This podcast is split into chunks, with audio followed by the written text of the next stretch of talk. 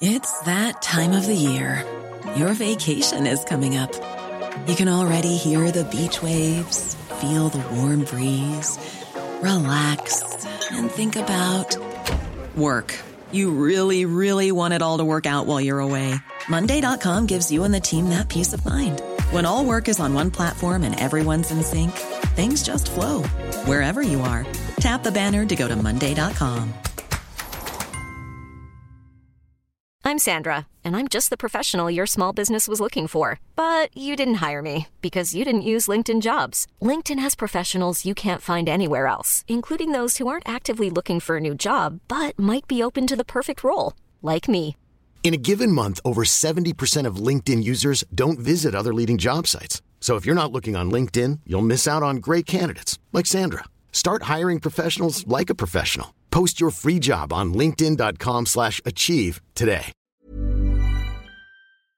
Code Source est en vacances jusqu'au lundi 29 août. En attendant, nous vous proposons d'écouter ou de réécouter une sélection d'épisodes choisis par l'équipe du podcast. Aujourd'hui, L'enfant martyr de l'ADIS, comment l'ADN a mis fin à 31 ans de mystère. Épisode publié le 27 septembre 2021. Bonjour, c'est Jules Lavie pour Code Source, le podcast d'actualité du Parisien.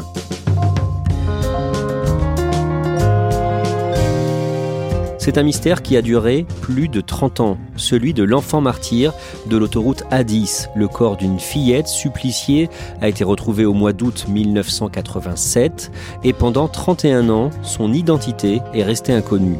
Le Parisien a parlé de cette affaire le 23 septembre en révélant le contenu d'une nouvelle expertise médicale. L'auteur de cet article est dans Code Source aujourd'hui, Damien Delceni, chef du service police-justice du Parisien.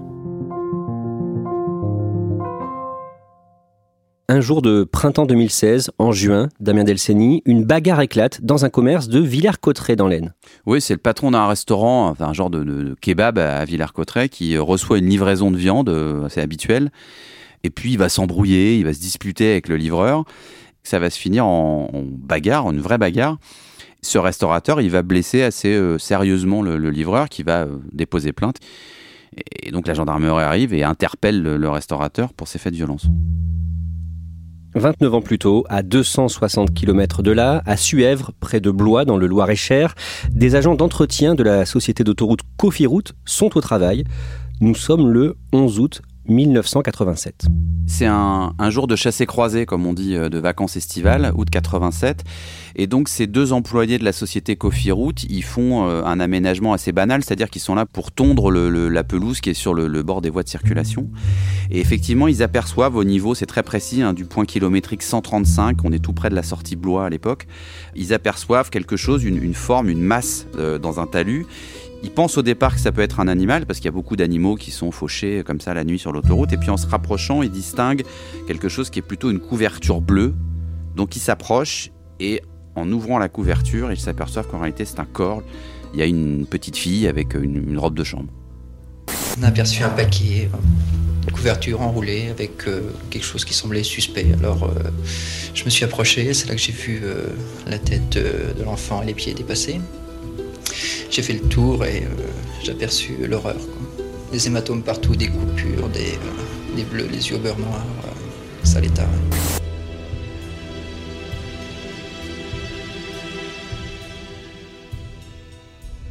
Tout ce que l'on sait euh, au départ sur euh, ce corps, finalement, ce sont des chiffres. C'est ça, c'est le point kilométrique 135. C'est euh, une petite fille qui mesure 95 cm, qui pèse 20 kg. Ça, c'est l'autopsie qui permet de le déterminer. C'est tout ce qu'on sait. Aucun papier d'identité, aucune trace particulière. C'est une petite fille euh, brune. On estime son âge à peu près entre 3 et 5 ans. Elle a les cheveux bouclés, euh, elle a les yeux marrons. Mais voilà, c'est la petite inconnue de la 10, comme on va l'appeler tout de suite, parce qu'on ne peut pas lui donner un prénom ou un nom. L'autopsie, qu'est-ce qu'elle nous apprend d'autre? D'abord que cette petite fille, elle a été martyrisée, et pas martyrisée la veille ou quelques heures avant son décès, mais martyrisée depuis le début de sa vie, parce que les médecins vont noter qu'elle a eu plusieurs fractures, qui se sont toutes consolidées seules, c'est-à-dire qu'elle n'a jamais été emmenée à l'hôpital ou chez un médecin lorsqu'elle a eu ses fractures. Les os se sont reconstitués eux-mêmes. Il y a aussi des brûlures sur son corps, des brûlures qui sont faites avec un fer à repasser. Et il y a d'autres lésions qui sont presque encore plus euh, rares et encore plus euh, terribles. C'est que cette petite fille, elle a été mordue, mais pas mordue un petit peu. On lui a carrément enlevé des morceaux de chair au niveau du thorax et même au niveau de la joue. Il lui manque un, morceau de peau. Donc c'est une enfant qui a été euh, quelque part torturée sur un temps assez long. Alors des tortures qui ne suffisent pas à la tuer à chaque fois, mais qui en tout cas font qu'elle est dans un état de santé général qui est très très mauvais. Et on ne sait pas précisément de quoi elle est morte en fait. En fait, les médecins légistes, ils estiment que cette petite fille, elle est morte exsangue, c'est-à-dire qu'elle est morte de mauvais traitements, de malnutrition, de quelque chose qui a duré dans le temps et qu'à un moment donné, il y a une forme d'épuisement de ce corps. Il n'y a pas effectivement un coup particulier, que ce soit un coup de poing ou, ou un coup porté avec un coup de couteau, c'est une succession pendant sans doute des mois ou des années de maltraitance qui fait que cette petite fille, elle meurt. Cette fillette martyre anonyme est enterrée le 9 septembre dans le village de Suèvre. Quand on ne peut pas identifier un corps, on charge la, la commune de procéder à l'enterrement, à l'inhumation. C'est ce qui se passe à cet endroit-là de l'autoroute. Ce talus, il est sur la commune de Suèvre. Donc on va voir le maire de Suèvre, on dit voilà, il faut enterrer cette fillette, on ne sait pas qui c'est, mais il faut l'enterrer dans votre cimetière. Et donc ce village, qui est un petit village hein, qui fait 1600 habitants, il va se mobiliser pour cette petite fille. Ils vont lui organiser des obsèques. Et puis on va lui confectionner un petit cercueil, on va lui confectionner une, une tombe. Et on va l'enterrer là. Il y a quelques gendarmes qui sont venus, des enquêteurs, parce qu'ils se disent que peut-être à l'occasion de cet enterrement, euh, quelqu'un va venir, quelqu'un de la famille, un proche qui va être un peu rongé par le remords et qui va venir. Donc ils vont assister à ces obsèques, mais en réalité, il n'y a qu'une dizaine d'habitants qui sont présents, le curé qui va dire quelques mots, et puis bah, on va enterrer cette fillette euh, dans ce petit carré sous des graviers blancs dans, le cimetière de la commune. Vous, vous avez été sur place, euh, Damien Delcini. À quoi ressemble cette tombe? C'est une tombe qui a vieilli, puisque forcément, elle était entretenue uniquement par les habitants du village pendant des années. Et puis une phrase qui a été gravée sur la pierre tombale où il y a marqué Ici repose un ange. Une enquête débute, Damien Delceni, mais en 1987, les moyens de la police et de la gendarmerie sont limités. Il n'y a pas de vidéosurveillance à l'époque sur l'autoroute pour, pour essayer de comprendre ce qui s'est passé. On n'a pas d'ADN. L'ADN, c'est vraiment la préhistoire de l'ADN à l'époque c'est vraiment chercher une aiguille dans une botte de foin. Je donne quelques exemples. Le juge d'instruction à l'époque, il va aller récupérer les cartes de péage. À l'époque, quand on paye au péage, on a une carte, euh, un petit morceau cartonné qui est donné aux usagers et qui est récupéré par l'employé du péage. Donc il va récupérer des milliers de cartes de péage pour essayer de trouver quelque chose, quelqu'un qui serait passé pour essayer de retrouver des témoins. On va aussi envoyer des milliers de courriers à des écoles en France, à des assistantes sociales, à des médecins pour essayer de mobiliser des témoins qui pourraient avoir aperçu cette fillette qui était manifestement maltraitée. Mais la réalité, c'est qu'on ne peut pas donner un nom à cette fillette. Une photo du visage de la fillette va être exploitée. Oui, on va lancer un appel à témoins, les gendarmes vont lancer un appel à témoins avec le juge et effectivement, ils vont exploiter cette photo qui est une photo qui est gênante parce que c'est vraiment la photo d'un cadavre d'une petite fille. Alors, elle va être un peu retouchée parce qu'il y avait cette joue qui était très abîmée et donc on va gommer un petit peu tout ça pour rendre quand même la photo relativement présentable. Et effectivement, cet avis de recherche, il va être euh, diffusé le plus largement possible en France, dans les commissariats, dans les gares, dans les aéroports. Il va même être diffusé à l'époque euh, dans des pays du Maghreb, en Algérie et au Maroc notamment, parce que cette autoroute A10 qui descend vers le sud descend aussi euh, au moment du mois d'août pour des gens qui rentrent au pays, que ce soit en Espagne, au Portugal, mais aussi euh, en Algérie au Maroc. Et comme cette petite fille, elle a, le type un petit peu maghrébin, ben on va diffuser également cette photo en Algérie au Maroc pour espérer encore une fois que quelqu'un se signale. Un peu en désespoir de cause, les enquêteurs vont accepter l'aide d'un scientifique qui dit pouvoir trouver des informations grâce à des analyses au microscope. C'est un vrai scientifique, hein, c'est pas un charlatan, c'est quelqu'un qui travaille dans un laboratoire en Gironde. Donc on va lui confier un certain nombre de scellés, notamment des résidus de craie qui sont trouvés dans la poche de la robe de chambre de, cette petite fille. Et donc lui va examiner avec son microscope ces éléments et il va euh, dire aux, gendarmes, bah voilà, ces morceaux de, de minéraux, ces morceaux de cailloux, ils proviennent d'une carrière qui se trouve juste à côté de Blois. On va aussi essayer de savoir si euh, un enfant scolarisé en France manque à l'appel. On se dit à l'époque que cette petite fille euh, pouvait peut-être être scolarisée en maternelle dans un établissement un peu partout en France et que euh, bah, à la rentrée de septembre, elle n'est plus là, elle n'est plus inscrite. Donc euh, on va essayer, mais à l'époque c'est pareil. Les fichiers scolaires, en fait un fichier scolaire national ça n'existe pas à l'époque, le juge va d'ailleurs s'en rendre compte. Donc on écrit à toutes les écoles, à toutes les académies scolaires en France pour essayer de voir s'il ne manque pas une fille âgée entre 3 et 5 ans à la rentrée de septembre 87. C'est un travail de Romain, mais qui ne va pas aboutir. Toutes ces recherches, toutes ces démarches ne donnent rien. Les années passent et en 1992, la justice rend un non-lieu. Ça veut dire quoi? Ça veut dire qu'en l'état, cinq ans après la découverte de ce corps, bah, la justice, elle ne peut toujours pas mettre un nom sur cette fillette et donc elle ne peut pas enquêter sur sa mort. En 1993, le lundi 26 avril, une nouvelle émission de télévision de TF1, témoin numéro 1, parle de l'enfant martyr de l'autoroute A10. Pour des enquêteurs, c'est insupportable de ne pas donner une réponse, de ne pas donner un nom à cette victime. Et donc, ils ne vont avoir de cesse de prolonger, d'essayer de se dire on ne peut pas rester sur ce non-lieu, on ne peut pas rester sur cet échec. Donc, ils vont essayer de mettre en place tout ce qu'ils peuvent. La télévision, l'émission télévision de Jacques Pradel, c'est un moyen pour eux bah, de relancer des investigations et peut-être de se dire que quelqu'un devant sa télé va se souvenir de quelque chose, de cette journée d'août 87, et va les remettre sur une nouvelle piste. Pour ces affaires, et toutes celles que nous évoquerons dans témoin numéro 1, nous avons besoin de vous. Lundi, à 20h50, vous serez peut-être le témoin numéro 1 qui permettra à la justice d'avancer. Il y a un témoin qui va se manifester à l'époque, quelqu'un qui raconte que ce jour d'août 87, alors on est quand même déjà six ans auparavant, mais lui, il se souvient d'avoir vu un automobiliste s'arrêter sur le bord de la route et déposer quelque chose sur le talus. Il estime que c'est à peu près à l'endroit indiqué euh, autour de Blois. Donc c'est évidemment une piste pour les gendarmes qui vont l'entendre. Bon, le problème, c'est que six ans après, euh, les souvenirs, ils sont ce qu'ils sont. Euh, d'abord, est-ce qu'on est sûr que c'est bien le même jour? Est-ce qu'il est capable de donner une description? Alors, il va parler à un moment donné d'une voiture, d'un break, de couleur plutôt claire, plutôt beige, mais on n'a pas d'autres renseignements qui permettent d'identifier, on n'a pas une plaque d'immatriculation, on n'a rien du tout. Lui, il se souvient effectivement d'avoir vu un homme, parce que ça l'a surpris ce jour-là, plutôt euh, au petit matin, qui est venu déposer quelque chose dans le talus. En 1995, le corps de la fillette est exhumé. La science a progressé et on se dit que peut-être on va trouver d'autres choses, d'autres traces sur ce corps qui pourraient permettre, euh, encore une fois, on est toujours dans la problématique de l'identifier. Simplement, on n'est pas en train de chercher des auteurs, on est en train d'essayer de donner un nom, un prénom et une origine à cette personne. Cette nouvelle autopsie ne donnera rien et en 1997, la justice prononce un second non-lieu. En 2004, un nouveau chef arrive à la tête de la section de recherche de la gendarmerie d'Orléans, un certain Marc de Tarlet, et il se demande ce qu'il peut tenter pour essayer de relancer l'enquête. Oui, lui, il arrive avec un regard euh, neuf. Il n'a pas participé au début de l'enquête. Comme on est en 2004 et que euh, l'ADN prospère, qu'on a désormais un fichier en France, bah, il va poser la question au juge et à des experts, est-ce qu'on peut, à partir des scellés, puisqu'on a gardé, heureusement, dans des sacs fermés, la robe de chambre que portait cette fillette et la couverture qui l'entourait, donc on va aller voir ces scellés, on va les ouvrir, ils sont bien conservés, c'est une chance, et c'est comme ça qu'ils vont arriver à extraire d'abord deux ADN, sur cette couverture un ADN masculin, un ADN féminin. C'est forcément des proches de cette petite fille. Donc c'est un espoir qui renaît.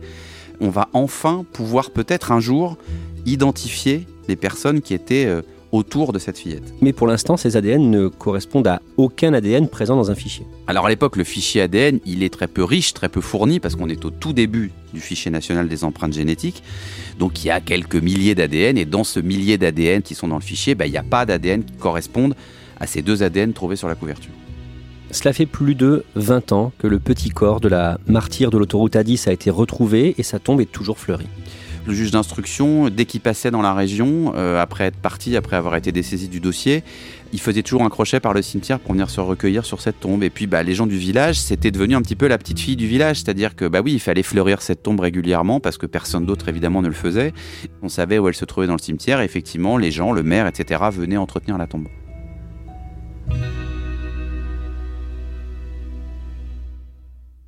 En 2012, la procureure Dominique Puechmaille, arrivée à Blois trois ans plus tôt, organise une grande conférence de presse pour essayer de remobiliser les médias 25 ans après le début de l'affaire. Oui, elle relance un nouvel appel à témoins parce que on se dit aussi toujours dans ces affaires que quelque part il y a quelqu'un qui a peut-être des souvenirs, même euh, lointains, même partiels, et que bah, le temps passant, ça peut libérer la parole. Il y a des gens qui peuvent vivre avec un secret très lourd pendant des années et vouloir s'en libérer. Donc, elle refait cette campagne pour faire vivre le dossier et espérer que quelqu'un parle. Une nouvelle fois, ça ne donne rien. En 2013, de nouvelles analyses sont effectuées sur la couverture bleue et la robe de chambre de l'enfant, analyses qui permettent de détecter un troisième ADN inconnu à ce stade. Damien Delceni, on en revient à la bagarre que vous nous avez racontée au tout début de cet épisode de Code Source. Le restaurateur qui a été interpellé suite euh, à l'altercation, qu'est-ce qu'il est devenu? À l'époque, il est interpellé par les gendarmes, il est, euh, Il est entendu, il est auditionné, et puis il va être condamné à quelques mois de prison pour ses violences. Et à cette occasion, comme il est condamné pour des violences et comme c'est la loi à l'époque, eh ben on va lui prélever son ADN. Et l'année suivante, en 2017, son ADN match, comme disent les enquêteurs. Ouais, alors là c'est la première bonne surprise de ce dossier en, en 30 ans. Le fichier, si vous voulez, il tourne un peu tout seul, c'est-à-dire qu'on rentre des nouveaux ADN dans le fichier automatisé, et puis euh, le fichier, quand il se met à jour, en quelque sorte, pour faire simple, il fait des corrélations, il dit, bah tiens, cet ADN que vous avez rentré, il correspond à un ADN qui est déjà dans le fichier. Et là, c'est ce qui va se passer, c'est-à-dire que l'ADN de ce jeune homme, il va correspondre à cet ADN X, parce qu'il n'avait pas de nom, cet ADN qui était dans le fichier, qui était l'ADN de la petite fille de la 10. Et là, les experts vont dire, bah, ce monsieur et cet ADN de, de jeune fille, ils ont une connexion, ils sont de la même famille. Il va s'avérer que cet homme, qui se prénomme Anouar, est le frère de la fillette de la 10. Quand les enquêteurs et les experts vont analyser cette corrélation, ils vont acquérir la certitude, effectivement, que ce Anouar, c'est le frère de la petite fille de la 10. Donc là, c'est le, c'est le coup de théâtre absolu, parce que ça y est, là, on sait maintenant. On sait, on va pouvoir donner un nom à cette petite fille, et puis on va pouvoir enquêter surtout. Les parents de cet homme et donc de la petite martyre de la 10 sont interpellés le mardi 12 juin 2018 dans deux communes différentes. Oui, le père est interpellé à Puteaux dans les Hauts-de-Seine et euh, la maman est interpellée à Villers-Cotterêts dans l'Aisne. Les enquêteurs se rendent compte que les parents sont séparés depuis une dizaine d'années, ils ne vivent plus ensemble et on va les interroger. À partir de là, l'inconnu de l'autoroute A10 a un prénom et un nom. Cette petite fille de la 10, elle s'appelait Inas parce que bah, elle a été déclarée à l'état civil finalement. On pensait que c'était un enfant fantôme, bah, elle l'était pas, elle avait été déclarée, elle avait même été inscrite à l'école. Maintenant on sait. Inas est née le 3 juillet 1983 au Maroc, à Casablanca. Qu'est-ce que l'on sait de sa courte vie? Bah, On sait qu'elle a passé les 18 premiers mois de sa vie au Maroc. D'abord un tout petit peu avec sa maman, mais surtout avec ses grands-parents. Sa maman est repartie en France, où était resté d'ailleurs son papa qui travaillait. Donc et après, elle revient avec ses parents. Et puis après, bah, elle rejoint euh, ses deux grandes sœurs en région parisienne. Les parents d'Inas ont donc été interpellés euh, le 12 juin 2018. Ahmed et Alima, qu'est-ce qu'ils disent pour expliquer la mort de l'enfant pendant leur garde à vue? Ahmed, quand les policiers viennent le chercher, quand il ouvre la porte, une des premières phrases qu'il dit aux policiers, il leur dit Ça fait 30 ans que je vous attends. Donc on comprend que le secret, il pèse depuis 30 ans et qu'il a envie d'en parler. Son ex-femme, la maman d'Inas, Salima, elle, elle va d'abord euh, absolument nier ce qui a pu se passer. Elle dit même qu'Inas est encore en vie, quelque part au Maroc. Elle raconte aux, policiers effectivement que Inas, elle est en vie, qu'elle est au Maroc. C'est d'ailleurs une légende qui avait été racontée aux autres enfants de la famille, ceux qui sont nés après Inas, ses, ses petits frères notamment qui sont nés après elle. Elle va essayer d'adapter cette espèce de fable familiale qui permettait de faire tenir le secret en racontant cette version-là aux, aux enquêteurs. Bon, sauf qu'évidemment, ça tient pas la route cinq minutes, quoi.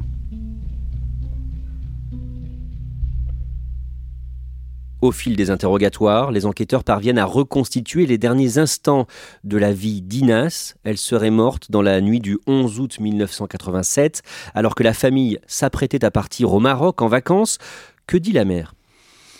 La mère a une version très très édulcorée de ce qui a pu se passer parce que d'abord elle, elle, raconte que euh, sa fille n'était pas morte quand ils sont partis euh, de leur logement pour, pour prendre la route des vacances. Elle, elle dit voilà, elle était endormie, elle était dans mes bras et c'est pendant le voyage qu'on s'est aperçu qu'elle euh, ne respirait plus. Elle réfute toutes les violences. Elle dit qu'en gros, bon, oui, c'était une fillette qui pleurait souvent, qui mangeait pas bien, qui était difficile, mais tout ça, elle le rejette d'un bloc complet. C'est pas elle. Que dit le père, Ahmed, d'abord concernant les violences sur la fillette? Ahmed, lui, il a une version qui est tout à fait différente. Lui, d'abord, il reconnaît qu'il y a eu des violences pendant l'enfance d'Inas. Euh, il se souvient notamment de la brûlure au fer à repasser. Il avait constaté cette brûlure sur le dos de sa fille et sa femme lui avait dit à l'époque, bah, c'est accidentellement, elle courait autour et puis euh, le fer à repasser est tombé, elle s'est brûlée. Il y croyait pas trop à l'époque, le père, mais il avait peur de sa femme. En tout cas, c'est ce qu'il dit aux enquêteurs. Il dit qu'il a toujours eu peur d'elle parce qu'elle avait des accès de folie, de violence et qu'il avait peur. Damien Delceni, donc pour lui, en résumé, que s'est-il passé pendant cette nuit du 11 août 1987 la version d'Ahmed, c'est de dire que lorsqu'ils rentrent ce soir-là, ils sont censés partir en vacances, en famille au Maroc, donc la voiture est chargée, on est prêt à partir. Ahmed, il rentre chez lui, ils vont partir euh, de nuit, et lui dit que quand il rentre, Inas est morte. Inas est sur le canapé, elle est inanimée, elle est morte. Et qu'à ce moment-là, une de ses filles lui dit qu'elle est tombée dans l'escalier parce que maman l'a poussée, que voilà, elle ne bouge plus, elle est morte.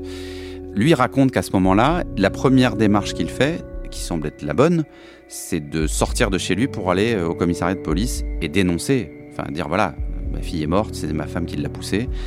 Et puis en chemin, il fait demi-tour.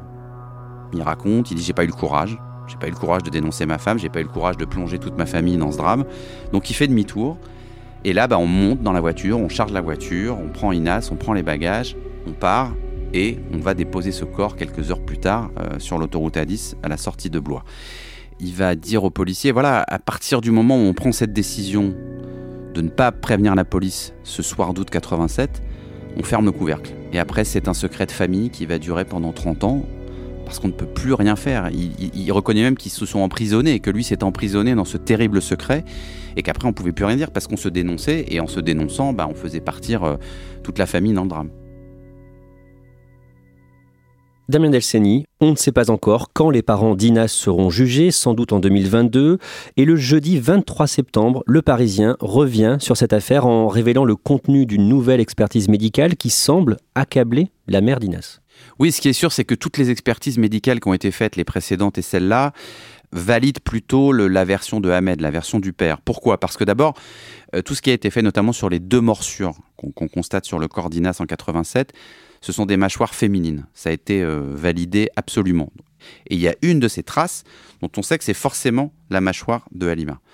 C'est quand même un élément lourd dans le dossier. Donc, euh, et comme elle, sa version depuis le début, c'est d'expliquer qu'elle n'a jamais battu sa fille, que quand elle est montée dans la voiture, elle était vivante et presque en bonne santé, bah ça colle pas du tout en fait la grande sœur de la fratrie, qui avait 9 euh, ans au moment des faits, a longtemps dit qu'elle ne se souvenait de rien.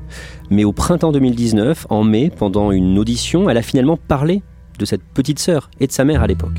Sur sa mère, elle se souvient d'une maman qui pouvait d'un seul coup changer totalement de comportement, devenir extrêmement violente vis-à-vis des enfants, surtout vis-à-vis d'Inas d'ailleurs. On n'a jamais tellement su pourquoi elle s'était acharnée sur Inas et pas sur ses autres enfants. Elle avait même des crises de violence vis-à-vis de son mari. Et puis, dans le même temps, cinq minutes après, redevenir euh, quelqu'un de normal, une femme normale, calme, euh, une maman normale. Donc ça, elle l'a raconté, elle en a un, souvenir assez précis. Il faut quand même se rendre compte de ce que c'est pour cette, euh, cette jeune femme maintenant qui était une petite fille à l'époque, de ce qu'elle a vu et de ce qu'elle a vécu. Elle raconte aux enquêteurs la scène du mois d'août 87 dans l'appartement quand elle constate effectivement elle a vu sa sœur morte. Elle, pendant des années, elle a été un des acteurs de ce secret, mais de manière totalement traumatique. Et aujourd'hui, quand elle se souvient, quand elle parle aux enquêteurs, elle a ce souvenir-là. Elle a ce souvenir d'avoir vécu une soirée de crise avec des gens qui crient, avec des gens qui sont en panique. C'est son souvenir à elle, et puis son souvenir surtout qu'après, elle n'a plus jamais revu sa petite sœur.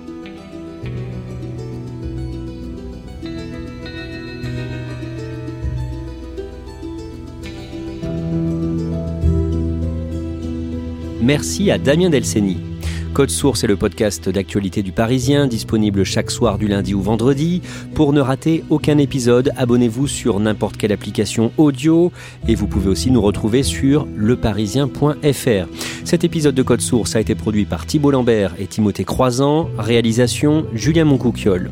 Si vous aimez Code Source, n'oubliez pas de laisser un commentaire sur votre application et vous pouvez aussi nous écrire directement code source at leparisien.fr.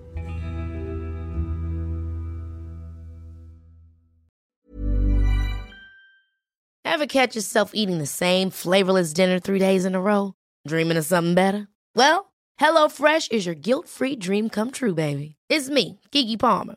Let's wake up those taste buds with hot, juicy pecan-crusted chicken or garlic butter shrimp scampi. Mm. Hello Fresh. Stop dreaming of all the delicious possibilities and dig in at HelloFresh.com. Let's get this dinner party started.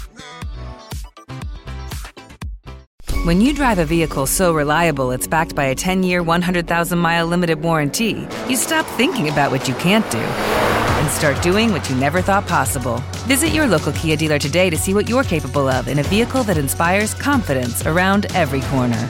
Kia, movement that inspires. Call 800 333 4KIA for details. Always drive safely. Limited inventory available. Warranties include 10 year 100,000 mile powertrain and 5 year 60,000 mile basic. Warranties are limited. See retailer for details.